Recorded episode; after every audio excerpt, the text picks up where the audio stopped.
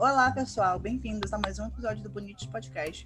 Hoje estamos aqui para discutir um assunto um pouco mais sério e com a gente, a gente tem aqui o Vitor Blacharski do podcast Tá, mas e aí? E hoje nós vamos falar sobre liberdade de expressão.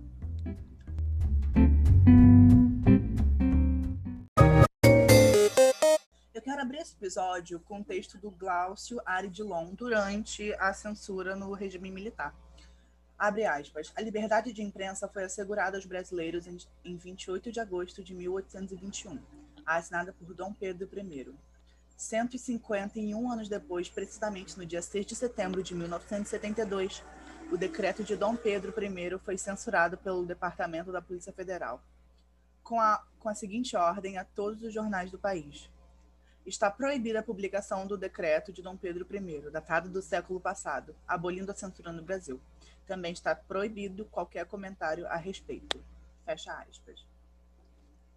É, eu acho que a primeira censura do que ocorreu aqui no nosso país foi do decreto 2557, né? Durante o Estado Novo, né? No início da, da nova República. Vocês têm alguma coisa para falar sobre isso? Alguma assim, então, eu, opinião? Podem, gente. Então, tipo assim, sobre isso, esse, essa linha de raciocínio que você tá levando, eu confesso que eu estudei isso há muito tempo. Então, assim, eu não lembro exatamente a parte inicial da história, mas eu sei, obviamente, enfim, a Constituição atual, que obviamente a liberdade de expressão é assegurada no artigo 5 o famoso artigo 5 da Constituição, que é um direito assegurado às empresas destinadas ao trabalho de comunicação, e esse direito constitucional encontra-se limitado em decorrência do direito à privacidade do indivíduo, disciplinado no artigo 5 que é o artigo que assegura a liberdade de expressão, que depois de a gente passar por um período enorme de ditadura militar, a gente conseguiu lutar e, e assegurar esse direito, e por mais que tentem, eu acho, tomar isso da gente, com um governo que é extremamente limitante quanto à liberdade de expressão, contanto que não seja o que eles querem que a gente acredite, a gente não pode não pode deixar a liberdade de expressão, nossa liberdade de expressão de forma alguma ser minimizada ou limitada. É, a gente também pode falar. Perdão, pode continuar. Eu concordo. Eu vejo que, assim, a questão da liberdade de expressão é uma coisa muito complicada da gente falar. Porque desde sempre foi uma coisa um pouco enigmática para o ser humano essa questão de até onde eu posso ir com a minha, minha liberdade Verdade. de expressão. Porque se a gente for pegar, a gente teve, eu não quero, o que eu vou falar agora não é um ataque pessoal a ninguém que acredite nesse tipo de religião, nesse tipo de conduta. Mas assim, a gente sabe muito bem que na época da Idade Média, com a Igreja Católica tendo o poder da situação inteira, havia uma censura muito grande em tudo que podia ser feito que não podia ser feito. Então, assim, ela já vem, a liberdade de expressão já vem ali um problema de muito tempo, essa, essa questão do, de prender a pessoa, a limitar ela ao que ela pode dizer ou não. Então, é uma coisa que já vem de muito tempo. E essa questão de limitar alguém a, a o que ela pode dizer, o que ela pode fazer, o que ela pode pensar, é justamente para impossibilitar que ela tenha a sua voz escutada e que pessoas concordem com ela. Porque isso, pessoas são muito mais fáceis de manipular, sociedades são muito mais fáceis de manipular caso elas não tenham uma liberdade de expressão. E, Sim, e mas isso... todo, e todo esse rolê né, da, da liberdade de expressão, não ter liberdade de expressão, é por medo do povo, porque a gente sabe que o povo tem poder para fazer o que quer. A gente só faz porque a gente não pode. Exatamente.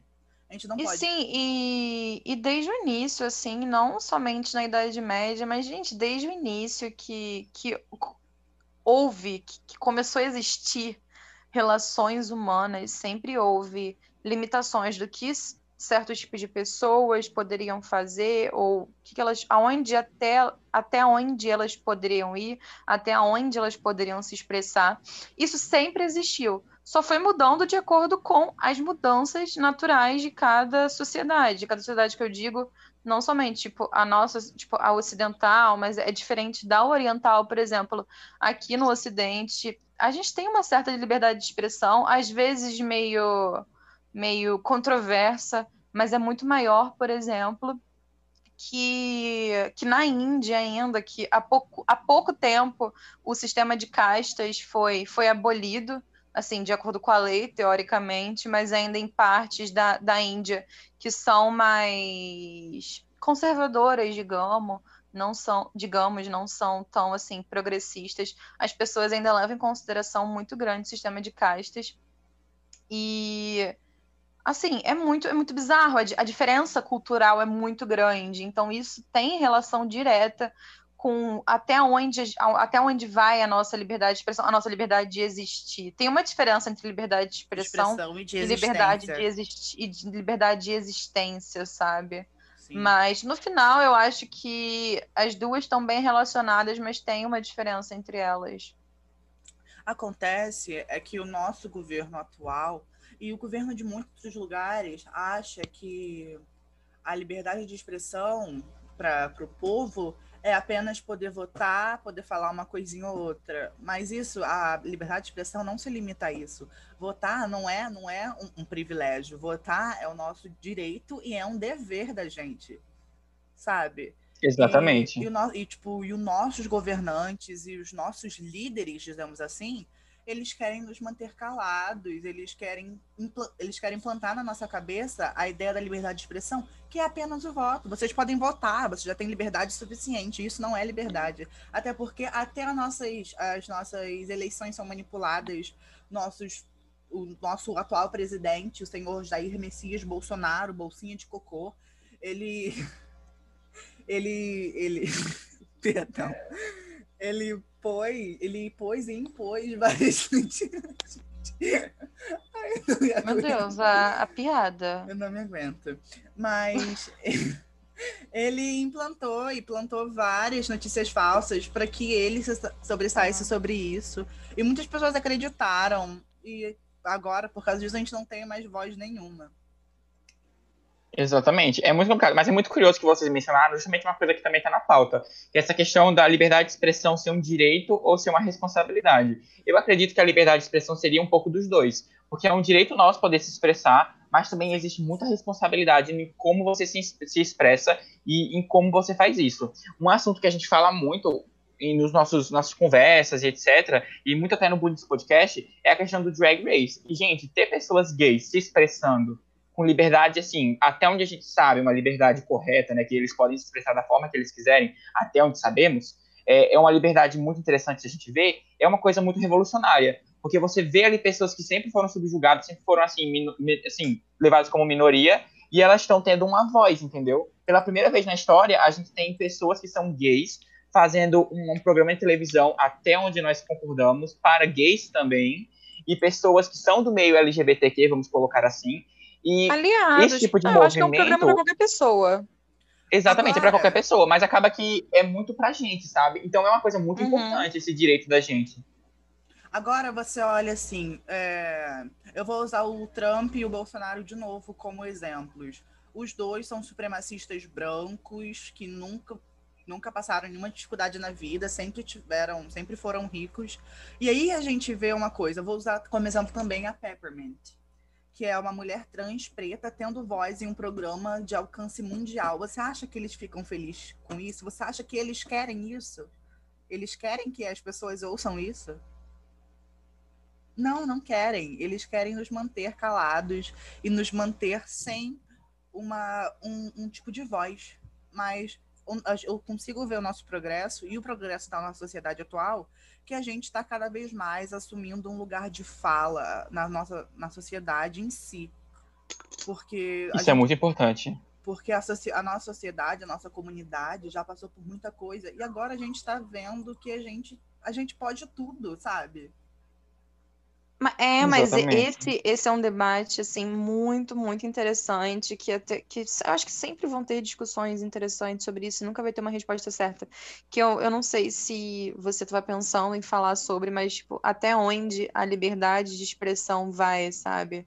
A liberdade de expressão, uhum. assim, não, por exemplo, liberdade de expressão em que sentido? Você falar o que você bem entender? Você ofender uma pessoa, liberdade é. de expressão? Não. não. Você ser preconceituoso, Cara, você fazer é uma piada isso. que talvez ofenda outra a pessoa, que inclusive são questões que estão em Drag Race. Você fazer aquela, tipo, Uhum. Várias queens fazem em relação à comédia de insulto. Isso se encaixa na liberdade delas de delas falarem o que elas bem entenderem, sem se preocuparem se vai, se vai ter alguém que vai se ofender. Isso tá ok? Isso tá legal? Não sei. É muito, exatamente. Isso é, uma coisa, isso é uma coisa muito importante. Porque Mas... eu vejo, eu vejo que a liberdade de expressão é que nem um respeito. Não sei se vocês já escutaram essa frase. Acho que é uma frase que é bem comum aqui pra gente que é brasileiro, que é a frase de meu respeito começa onde termina o seu, meu direito começa onde termina o seu. Eu acho que a liberdade de expressão é da mesma forma, sabe? Minha liberdade de expressão começa Não. onde termina o seu. É aquele negócio, cara. Se eu sei que vai ofender a Mariana, eu chamar ela de alguma coisa ofensiva, não é liberdade de expressão, já é uma coisa ofensiva, entendeu? Então não, não. vou fazer essa ação porque eu sei que vai, vai ofender, mas entendeu? Você não acha que uma pessoa, vamos dizer, um cara que fala, eu sou hétero, sou branco, sou, sou tudo coisado, a gente, o nosso, o movimento feminista, o movimento, o movimento contra o racismo e o movimento LGBT não fazem mal para ele? Você não acha que ele vai falar, ah, isso faz mal para mim, eu não tô reclamando, sabe? Ele pode usar isso como se fosse como se estivesse ameaçando ele. Faz mal, mas apresente argumentos. Até por que que isso, por que a existência do outro torna é a sua vida prejudicial? Sim.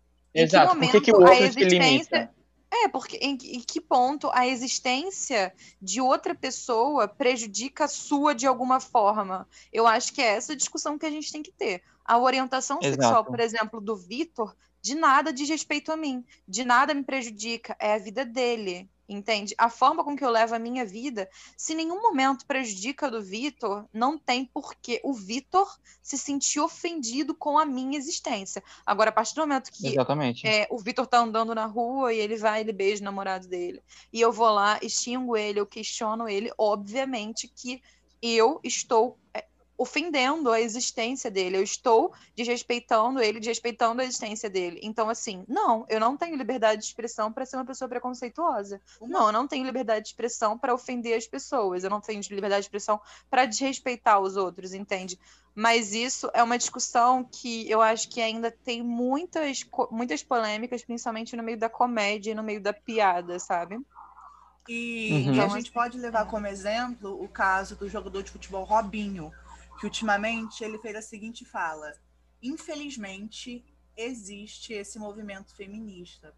E a gente, a gente pesquisando mais sobre isso, a gente, a gente consegue perceber que esse homem ele assassinou a mulher dele.